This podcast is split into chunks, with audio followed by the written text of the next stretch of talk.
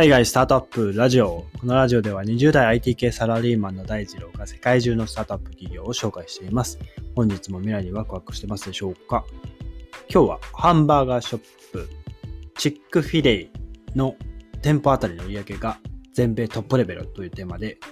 話していこうと思います。まあこの会社スタートアップではないんですが、えっと、まあ、アメリカでめちゃめちゃ有名なチェーンストアでですね、まあ、日本には進出してきていないので、聞いたことがある方少ないかもしれないんですけども、えっと、アメリカでですね、まあ、キキッズじゃないな、あの、ティーンの世代ですね、が最も好きなファーストフード店って、どこか思い当たるところありますでしょうか？皆さんが、まあ、日本に進出している、まあ、アメリカとでもいいですし、まあ、海外のえー、チェーン店ですね。まあ、スターバックスとか、まあ、一番マクドナルドとか、まあ、そういったところが思いつくのかなと思うんですが、アメリカのティーに一番人気な、まあ、最も好きなファーストフード店、まあ、どこかって聞くとですね、まあ、チックフィレと答えるんですね。でチックフィレっていうのが、えっ、ー、と、チック、まあ、ホッペとかのチックですね。で、フィレは、あの、肉のフィレですね。で、えー、数字の A ですね。はい。で、チックフィレチックフィレイ、チックフィル A でチックフィレなんですね。はい。まあ、この会社はチェーン店といってです、チェーン店なんですけども、売っているのはチキンサンドイッチなんですね。チキンのサンドイッチ。ハンバーガーではないんですよ。サンドイッチを売ってるんですね。うん。まあ、この会社は家族経営で非上場なんですけど、店舗数がアメリカで2500店超えていて、売上高がですね、100億ドルを超えているらしいです。で、顧客満足度とブランド親密度においてもですね、アメリカ1位、全米1位ですね。加えて、店舗あたりの売上高がトップレベルっていうめちゃめちゃ優秀な経営成績を誇っているチェーン店になりますと。で、創業者が、えー、トルエット・キャシーさんという方で、まあ、この方もともと軍人で、まあ、徴収があって、まあ、そこからまあ退役軍人になって、待機軍人になったというか、まあ、戦争もまあ経験したというところで、えっと、戦争を経験した後に、えまあ、この最初ですね、ドワーフグリルっていう、まあ、レストランをですね、経営するんですけど、当時25歳、1946年5月ですね、はい、に、えー、開業するんですけども、えー、これをですね、まあ、24時間営業として、えー、まあ、開業したわけですね。で、家族経営のため、まあ、そのキャシーさん含め家族で、こう、12時間交代で店を回したというところでした。で、えー、かつですね、まあ、12時間交代で、まあ、店を回すと、まあ、とりあえず、まあ、しんどいはしんどいんですけども、えー、この、まあ、ドワーフグリルですね、え、キャシーさん。まあ、キャシーさんご一家が、え、かなり敬虔な キリスト教徒だったらしくてですね、えー、まあ、特に両親がまあすごくまあ熱心なキリスト教徒だったので、あの礼拝日の日曜日は必ずお店をお休みにしてたんですね。教会に礼拝に行くので。で、まあ6日連続勤務の疲れを癒せる、まあ、唯一の日曜日というところにですね、まあ、心から感謝するようになったというところで、今でもですね、チックフィレーでは日曜は定休日というポリシーをですね、まあ、しっかり貫いていると、まあ、受け継いでいるということがあります。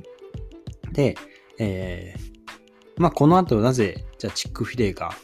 成功できたのかという話に入るんですけども、まあ、チキンサンドイッチという、まあ、新しいジャンルを発明したところがポイントになってます。まあ、普通、まあチキえー、チックフィレーは、えー、サンドイッチなのでハンバーガーではないんですが、まあ、当時マクドナルドとかのハンバーガーが流行っていて、まあ、当時は牛肉を使うのが一番主流だったわけですね。で、えー、その時にまあケンタッキーフライドチキンとかまあチキン専門店はあったんですけど、サンドイッチにしようという発想はなくですね、チックフィレが、えー、チキンサンドイッチのまあ完成品をですね、1967年にまあリリースしたと。で、当初はアトランタにチックフィレの第1号店を出店しましたと。で、まあ、お店の名前ですね、冒頭でご説明したように、チックフィル A ですね。はい。フィレが、あ、フィレ、フィレ肉、フィレットって書いてフィレ肉ですね。はい。と、えー、そのチキンの、まあ、フィレ肉がグレード A ですよという、まあ、高い評価ですよという、まあ、品質がいいですよという意味を込めて、グレード A の A をつけたんですね。で、フィレイ A ですね。はい。で、まあ、初めはですね、この1号店を展開していきつつ、まあ、ショッピングモールへの出店にですね、かなりこだわっていったらしいです。で、まあ、各地でショッピングモールが出来上がるごとに、まあ、チックフィレも、まあ、そこに、モールの中に出店するようになっていて、まあ、その、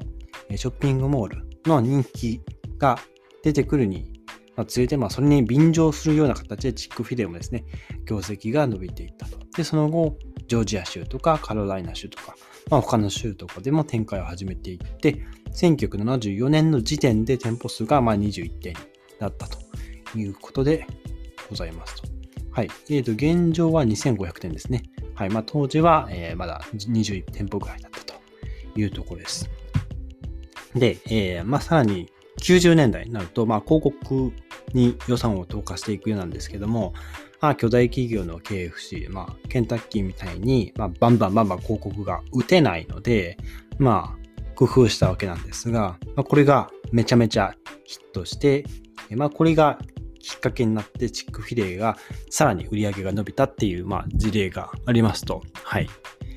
これですね、あの、高速道路とか、まあ道路ですね。はい。まあ、アメリカ車社会なので、車で運転する方は非常に、まあ、多いというとこで、高速道路とかの、まあ、ビルボードと呼ばれる大きな看板にですね、イートモアチキンと書いたんですね。はい。これは、えっと、2匹の牛さんが、牛ですね。牛さんが、えー、もっとチキンを食べてくれと、はい、あの、書いたらしいんですね、看板に。牛なのに、えー、チキンをもっと食べてくれと。鶏肉を食べてくれと、まあ、必死に、ま、宣伝する、そのユニークさがですね、アメリカで、ま、大きな話題を呼んで、はい、あの、この広告をきっかけにご来店する方が増えたということがあったそうです。ちなみに、イートモアチキンは、イートモアの、モアは MOR ですね。あの、牛の鳴き声のモーを、あの、指してるみたいで、まあ、わざと書いたので、スペルミスではなく、牛の鳴き声で、えー、モーと書いたみたいですと。はい。まあ、結構このあたりから、えー、広告宣伝とかもユニークさも出しつつ、えー、まあ、店舗あたりの売り上げですね、ここを順々、あの、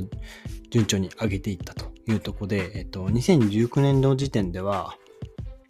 えー、452万ドルとですね、まあ、チックフィレはですね、えー、1店舗あたりの売り上げを上げていると。で、マクドナルドだと大体平均で291万ドル、ウェンディーズだと167万ドルというところを、まあ、大きく上回ってですね、アメリカの飲食チェーン店としては1店舗あたりの売り上げは1位を誇っているという、まあ、隠れた企業があったというところですね。うん、で、さて、さてで、えー、忘れちゃいけないのが、えー、まあ、これですね、日曜日休んでるにもかかわらず、この成績なんですよね。452万ドル。で、これがもし日曜日も営業した場合は、約17億ドルほどの増収効果が期待できると、まあ、試算しているアナリストさんもいるそうです。はい。まあ、本当に休みなく働いたらそれぐらいの利益が出るだろうという、まあ、見込みがあるそうです。はい。まあ、ただ、まあ、日曜日お休みというところは、まあ、ポリシーであるので、まあ、変えないとは思いますが、えー、さらにこの1店舗あたりの売り上げを補足、まあ、強化しているというか、えっ、ー、と、この、まあ、やり方を統一させる、まあ、ルール、まあ、ルールですかね。そしてですね、あの、フランチャイズ店、フランチャイズ店も認めてるんですけど、えー、まあ、フランチャイズオーナーが展開できるフランチャイズ店は基本的に1店舗のみらしいんですね。うん。他のビジネスとの協業も、あ、兼業ですね。兼業も禁止らしいです。はい。えっと、まあ、複数店舗を経営していくと、まあ、リソースを割かなければいけないので、一つのお店に集中できないということで、まあ、一つの店舗のみを経営するっていう、まあ、方針があるそうです。はい。で、えー、まあ、他の店舗とか他の事業でリスクを分散できないので、FC オーナーはその、まあ、チックフィレの1店舗に経営を専念せざるを得ないというところで、まあ、これをすることで商品とか接客のクオリティを高く保って、まあ、その地域に根ざしたそのコミュニティ、その地域のコミュニティと、まあ、良好な関係を、えー、まあ、築く、まあ、結んでいくっていう、まあ、インセンティブが働くというメリットがあるそうです。はい。かつ初期のコストもかなり安くてですね、チックフィレーの FC の加盟料はですね、1万ドルですね。1万ドルなんですけど、まあ、約100万円ですね。はい。ただ、えっと、マクドナルドとかだと4.5万ドルぐらい取られるわけですね。まあ、同業に比べて大幅に安いと。で、なぜ安いか。えー、チックフィレは不動産の取得とか、えー、厨房ですね。厨房の機器の設置にかかる費用とかを、チックフィレが、ま、多くを負担していることから、えー、まあ、その FC オーナーさんたちはですね、その分、まあ、改装とか広告宣伝とかに投資することで、まあ、結果として店舗あたりの売り上げの増加につながるという事実があるそうです。はい。まあ、加えてですね、評価されているのが、まあ、従業員の接客の態度の良さというところで、まあ、ここは、もう本当に FC オーナーとかも1店舗しか経営できないっていう方針から、えー、いかに、えー、従業員の、えー、接客態度というか、まあ、コミュニケーション能力とか、まあ、そういった対人コミュニケーションですね。ここをまあ強化していくっていうところに注力をしていってるそうです。はい。で、まあ、ここまで、まあ、かなり調子のいい会社だなと、あの、感じる方もいらっしゃるかと思うんですが、まあ、最後にですね、えっ、ー、と、まあ、こういった企業も、まあ、こけているところはあるというところで補足すると、えー、まあ、過去にですね、えー、反 LGBT 団体への寄付が原因で、まあ、物議を醸したという、まあ、ニュースになったというところで、あのー、なんていうんですかね、あの、まあ、創業者のキャシーさんが、まあ、かなり敬虔なクリスト教、キリスト教の、あの、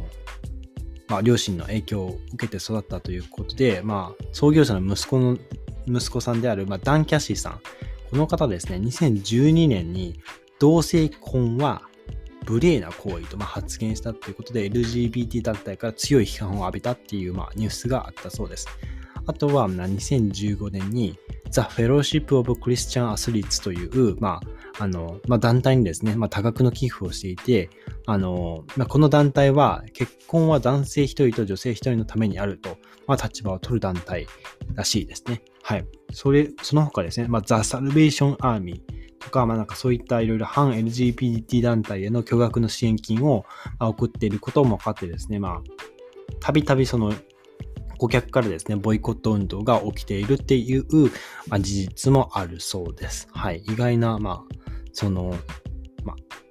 宗教上の問題とかがあったりするそうです。はい。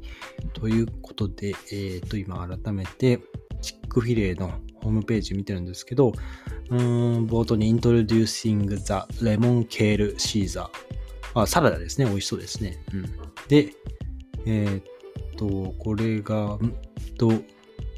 Remarkable Feature, Futures ですね。えー、っと、まあ、称賛すべき、えー、未来。Congratulations 2021 Scholarship Winners ということで、えー、っと、ああ、なるほど。えっと、7500人ほどの、えー、チックフィレの従業員のうち、えー、奨学金をですね、受け取った方、チックフィレから奨学金を受け取った従業員がいらっしゃるということで、えっ、ー、と、12人ですかね。なんか今回は12人その奨学金を受け取って、奨学金費用が2万5000ドルなので250万円ですね。250万円の奨学金をチックフィレから、えー、まあ、受け取って人生を変えたっていう、あの、ウォッチズサプライズとありますが、まあそういったこともやってるみたい、社内でやってるみたいですね。はい。まああとは、えー、企業のストーリーと、そして、えー、いつも通り概要欄にですね、えー、The Rise of Chick-fil-A というあの動画が貼ってあるので、こちら CNBC の、えー、動画になりますので、こちらですね、さっきご紹介した広告のお話とか、まあその創業のストーリーなんかが、あの、わかりやすく説明されているので、ぜひ興味ある方は見てみてはいかがでしょうか。ちょっと英語なので、まあ字幕はあるとはいえ英語なので、あの、あ、読める方はぜひトライしてみてはいかがでしょうか。というところで、え今日はあのハンバーガーショップチックフィレ A の店舗あたりの売り上げは全米トップレベルと、えー、少しテーマ長いですがお話しさせていただきました。はい、えー、今日のエピソードですね、役に立ったらいいなと思ったら、ぜひフォローをよろしくお願いします。それでは皆さん素敵な一日をお過ごしください。バイバイ。